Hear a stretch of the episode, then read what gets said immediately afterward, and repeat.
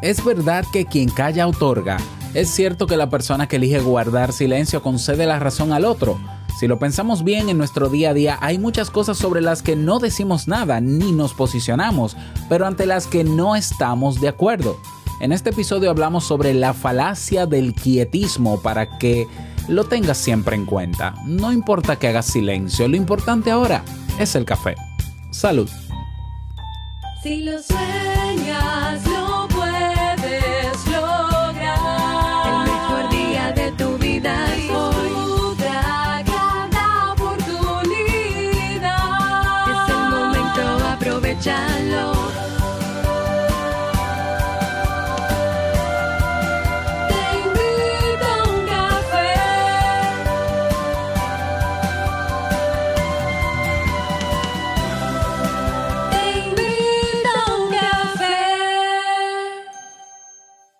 Ahora contigo, Robert Sasuki, consultor en desarrollo humano y emprendimiento.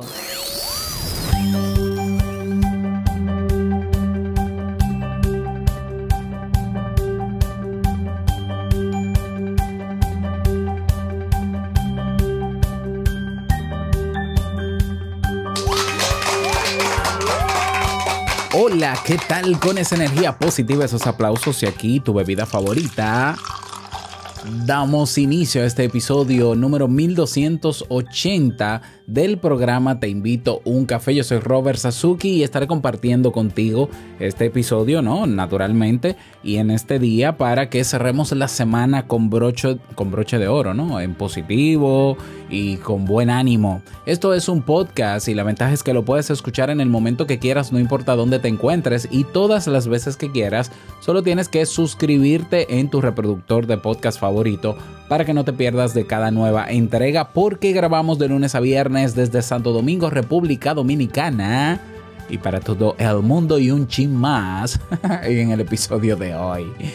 Te traigo, un, te, tra- te traigo un tema que yo espero, sobre todo porque lo hago siempre con esa intención, que te sea de muchísima utilidad.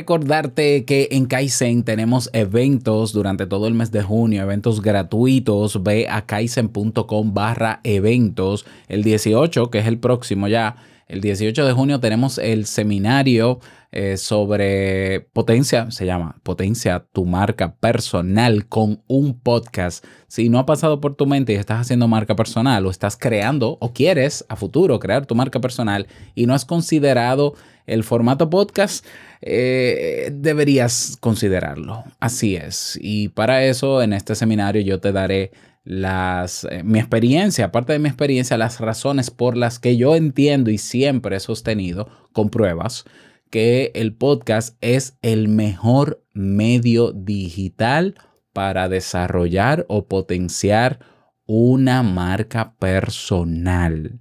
Es evidente, ¿no? Pero, pero yo tengo ahí mis razones y mis fundamentos que te los quiero compartir.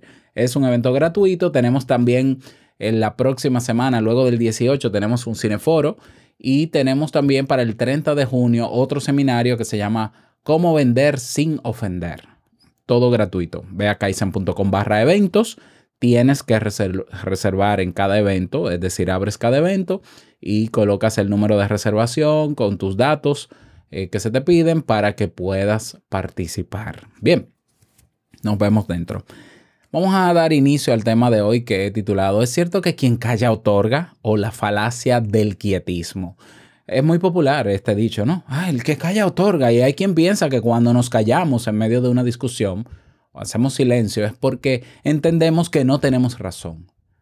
Eh, pero, pero lo que mucho, mucha gente de esta que piensa sobre esta frase, ¿no? O que valida esta frase, no sabe es que el silencio es el recurso comunicativo más inteligente en muchísimas ocasiones. Esto se debe, esta idea de que el que calla otorga, que, es, que ha sido un refrán muy popular en muchos países, es fruto de un sesgo cognitivo. Así es, los benditos sesgos cognitivos. Eh, Recuerda que un sesgo cognitivo es un error en la manera en cómo procesamos la información. Y por tanto, el producto que sale de ese error en el procesamiento de esa información es lo que se ha denominado la falacia del quietismo. Oh my God, ¿quién le habrá puesto ese nombre? La falacia del quietismo nos obliga a reflexionar sobre esta idea porque no todos los silencios son sinónimos de claudicación, ni de otorgar, ni de aceptar a regañadientes la tesis de quien tenemos enfrente. A muchos les habrá pasado alguna vez, iniciamos una conversación con alguien y al poco rato surge la discusión. Casi sin saber cómo ni por qué, la otra persona intenta convencernos de malas maneras, de unas ideas eh, quizás desacertadas, a nuestro parecer, claro. Y en esos casos suele llegar un instante en el que tomamos conciencia de que hay diálogos que no tienen utilidad ni tienen trascendencia. Entonces, cuando no hay, cuando no es útil la conversación, el mejor recurso es el silencio. Y optamos por guardar silencio para no perder la calma. La calma. También porque sabemos que la inteligencia está en no debatir y perder tiempo en lo que no nos va a llevar a ninguna parte. Sin embargo, no todo el mundo entiende este silencio de esa manera, ¿eh? sino que ellos entienden que porque hiciste silencio me estás dando la razón. Nada más lejos de la verdad. ¿Qué es la falacia del quietismo? Una falacia hace referencia a un engaño, a una mentira, a un engaño oculto debajo de alguna dimensión. Por lo general, la falacia o las falacias definen esos errores de argumentación que cometemos cuando nos comunicamos o cuando juzgamos la realidad. Siempre es interesante reflexionar sobre estos recursos porque nos permiten tomar perspectiva y conciencia de determinados aspectos.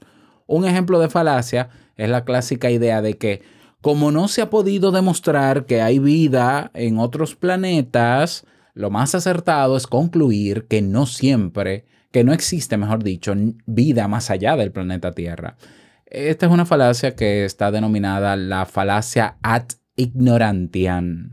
Muy común, sin duda. Ahora bien, la falacia del quietismo, a lo que nos referimos en este episodio, o de la reserva, para ponerle un nombre un poquito más bonito, encierra en sí misma una situación que se vive muy a menudo.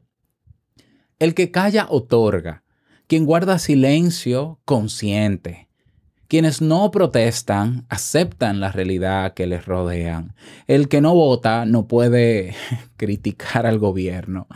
O sea, el, el que no votó no tiene derecho a exigir. El que no cumple con su deber pierde, con- pierde sus derechos. Más o menos, son derivaciones. Pero si lo pensamos bien en nuestro día a día, hay muchas cosas sobre las que no decimos nada ni nos posicionamos, pero son cosas en la- en la- a las que no estamos de acuerdo. O sea, ¿tú estás de acuerdo con la, con la depredación del medio ambiente, por ejemplo, o de algún recurso natural? Seguramente tú dirás, no. ¿Tú sales todos los días a la calle a protestar contra eso? No, realmente no salimos todos los días a la calle a protestar, por ejemplo, contra la violencia, contra los abusos, contra las injusticias en cualquiera de sus formas.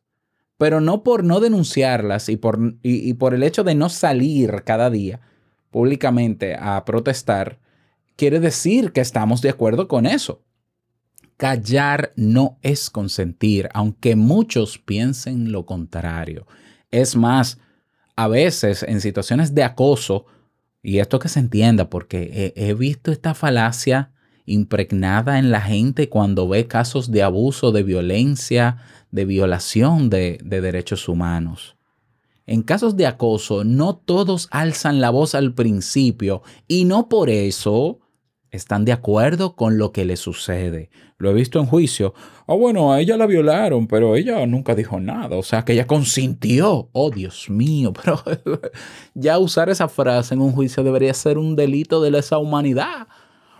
O sea, factores como el miedo, el bloqueo, la indecisión o el temor al que dirán están detrás de esa forma de silencio, por Dios. Solamente hay que ponerse en los zapatos de una persona que está siendo abusada por una figura autoritaria o que ejerce control sobre ella para que se para que te des cuenta de que decir, denunciar en primer término, es lo más difícil. Eso es lo más difícil, porque si fuera tan fácil, no existieran acosadores ni abusadores, porque la gente de una vez los delatara. Piensa en el caso del bullying, ponte en los zapatos de un niño que está pasando por acoso escolar y ponte en los zapatos de ellos. Muchos adultos sufrieron acoso escolar de pequeños y lo denunciaban. Al principio, difícil. Porque si fuese fácil, no existieran los acosadores porque de una vez se denunciaran. ¿Mm? Entonces hay que comprender las cosas más allá que un simple refrán que tiene lógica, que tiene sentido y que te hace sentido. Porque te haga sentido no quiere decir que sea así. El ser humano no es un robot, el ser humano no es no está cortado con un solo patrón. Todo el mundo no piensa igual, no es así. Podemos tener el mismo cerebro, la misma estructura cerebral, pero tenemos algo que nos diferencia unos de otros, que es la forma en cómo procesamos la información, cómo pensamos y el resultado de ellas. Por eso es tan difícil para la psicología poder explicar ciertos comportamientos que quizás nunca pueda comprobar ni estudiar. ¿Por qué? Porque cada cabeza es un mundo. Mira, estoy us- usando otro refrán. O sea, es que de verdad en cada persona hay unas maneras de razonar diferentes a otras, aunque tengamos los mismos elementos biológicos. El ser humano no es solamente un ente biológico. No, porque de acuerdo a, la biología, hay un gen que es el que puede provocar que una persona desarrolle cáncer. Eso no me dice absolutamente nada. ¿Por qué? Porque si fuera así, entonces simplemente ya esa persona está condenada a que va a tener un cáncer. Eso no es así. Eso no, el ser humano es un ente biológico, psicológico, que es eh, yo creo que la parte más compleja del ser humano, y social. Otros agregan el componente espiritual, bueno, pero social. Es decir, tienen que darse una serie de factores en diferentes áreas de la vida del ser humano para poder determinar qué pasó con tal reacción. Ya, entonces ya de por sí esta falacia o esta idea de que el que calla otorga está desmontada por el simple hecho de ser una mera y alegre generalización sin ningún tipo de fundamento. ¿Mm? Entonces, la falacia del quietismo incide en que es un error interpretar el silencio como una concesión. Quien no alza la voz o reacciona no siempre está accediendo ante lo que tiene ante sí mismo. Y tú dirás, oh, Robert, dijiste no siempre. ¿O quiere decir que a veces sí? Me imagino sí, que a veces sí. Ahora, ¿cómo sabemos que ese silencio es porque es consciente o porque no consciente? Por un análisis que hacemos nosotros, eso sería otro error más. Eso sería eh, nosotros querer adivinar el pensamiento de la gente. Propiedad y poder que no tiene nadie. Y el psicólogo que diga que tiene propiedad de adivinar la mente, que se revise, denúncielo. Eso es un estafador. Nadie tiene esa propiedad. Ya, por eso es tan complejo el ser humano en el aspecto psicológico. Bueno, es que el silencio es una dimensión desconocida y muy mal interpretada. Nosotros vivimos en una sociedad acostumbrada al ruido, a la extroversión, a esa forma de comunicación a menudo impositiva y siempre grandilo grandilocuente. Atraen los líderes de, eh, de gran efectismo, resueltos y de lenguaje a menudo agresivo. Quizá mucho de esto explique por qué seguimos malinterpretando a la figura silenciosa y menos llamativa. Quien hace uso de la discreción y recurre más a los silencios, decimos de él que es inseguro, que es tímido, que es introvertido, de carácter débil, falible y hasta aburrido. Mira, en medio de una conversación, si esa persona opta por no decir nada en un momento dado, es porque le da la razón al otro, eso es lo que creemos, porque quien calla otorga y pierde. Pero no estamos siendo conscientes de cómo la falacia del quietismo difumina la comprensión de los silencios y su gran trascendencia. ¿Mm? ¿De dónde surge esto del quietismo? eh, y el quietismo como, como elemento trascendente para el ser humano, es decir, el saber guardar silencio. Pues déjame contarte que el quietismo fue un movimiento místico del siglo XVII que rechazaba toda forma de violencia y que defendía a la defendía la perfección del alma a través de la contemplación. El silencio era una forma de virtud y a su vez un modo de ir en contra de la represión y las maldades. No hablar, no expresar e incluso no actuar revelan en realidad múltiples significados que no todos aprecian y que aún menos comprenden. Trabajos de investigación como los realizados en la Universidad de Wisconsin, Milwaukee, Estados Unidos, nos recuerdan que buena parte de los silencios son comunicativos, es decir, el silencio transmite un mensaje. Quien ha estudiado la vida, por ejemplo, de Mahatma Gandhi, eh, usted me va a decir a mí que Mahatma Gandhi, que utilizó como estrategia para, para llamar a la protesta pacífica el silencio, con ese silencio le dio la razón a sus verdugos o a los dictadores de ese tiempo, ¿no? A las personas que estaban haciendo daño en la India en ese entonces. Absolutamente no. Sin embargo, estamos en una sociedad habituada a hablar y a responder aunque ni siquiera sepamos lo que hay que responder, a discutir y a defendernos sin que, sin que ni siquiera nos estén acusando de nada. Bueno, yo creo que es mucho más inteligente hacer silencio. Sobre todo en discusiones donde nadie va a ganar, sino que todos van a, a perder. Donde no tiene sentido discutir con una persona que tiene sus creencias arraigadas y que por el hecho de tú eh, refutarle sus creencias no la va a cambiar. Entonces, quien calla no otorga ni concede. ¿Mm? No otorga ni concede.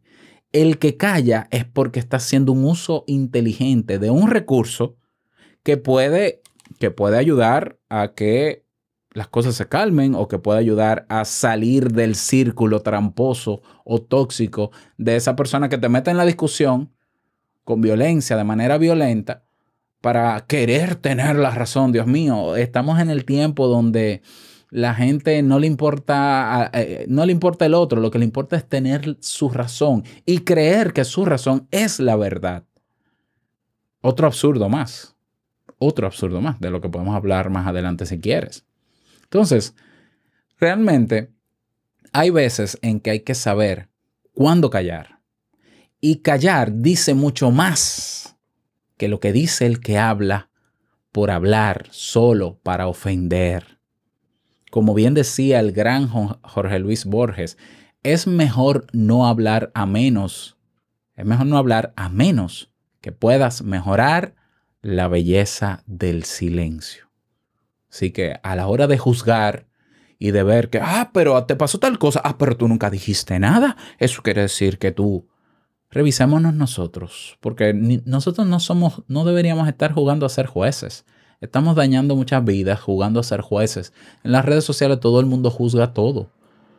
Y eso afecta, eso afecta a los demás. Eso es un acto egocéntrico narcisista que tenemos que superar. ¿Por qué? Porque la realidad de cada persona solamente la conoce esa misma persona y quizás ni siquiera esa misma persona conoce su realidad interna. Por tanto, lo más fácil es querer meter a todo el mundo en el mismo saco y qué frasecita más bonita y más atractiva, el que calla otorga, oh Dios mío. Y más si con eso yo puedo concederle la razón a otro.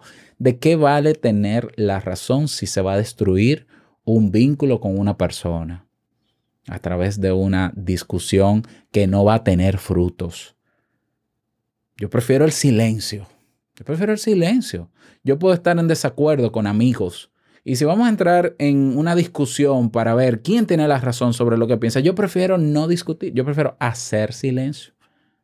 Entonces, vamos a valorar más el quietismo. Quizás no como el, mo- como el movimiento que fue místico y todo esto, pero darle valor a ese silencio y, y hacer un uso inteligente de ese silencio que lo que busca, más allá de otorgar y conceder y dar razón, es que se favorezca una relación, por ejemplo, que se mantenga un vínculo, por ejemplo, que tú quieres la razón en tu discusión, quédate con tu razón, yo te la regalo. Ya yo últimamente el que me viene con muchas teorías, yo le digo, tú tienes la razón, quédate con ella, te la regalo. O sea, sé feliz con tu razón, ¿no? Porque el ego hay que, el ego tiene que sentir que tiene la razón. Te regalo hasta mi razón. Todo lo que tú digas es cierto. O sea, pero no me voy a enfrascar en una discusión que no tiene, que no va a traer ningún tipo de fruto. ¿Ya? Entonces, bueno, ese es el tema para el día de hoy. Espero que te sirva. Me encantaría que me lo digas. Si me escuchas en Evox, escríbeme un mensajito en Evox. Déjame tu nombre porque a veces los usuarios de Evox tienen unos nombres extraños y no sé ni quién es ni de, ni de qué país. Si es en YouTube también, el espacio más adecuado para conversar y seguir dialogando sobre esto es en nuestra comunidad un espacio libre, abierto, gratuito para todos. Aunque quieras hacer silencio, ahí te recibimos, claro que sí. Um, ve a teinvitouncafé.net y ahí tienes el botón que dice únete a la comunidad. Nada más, desearte un feliz día, feliz fin de semana, que lo pases súper bien y no quiero finalizar este episodio sin antes recordarte que el mejor día de tu vida es hoy y el mejor momento para comenzar a caminar ah, sobre eso que quieres lograr es ahora. Nos escuchamos el próximo lunes en un nuevo episodio. Chao.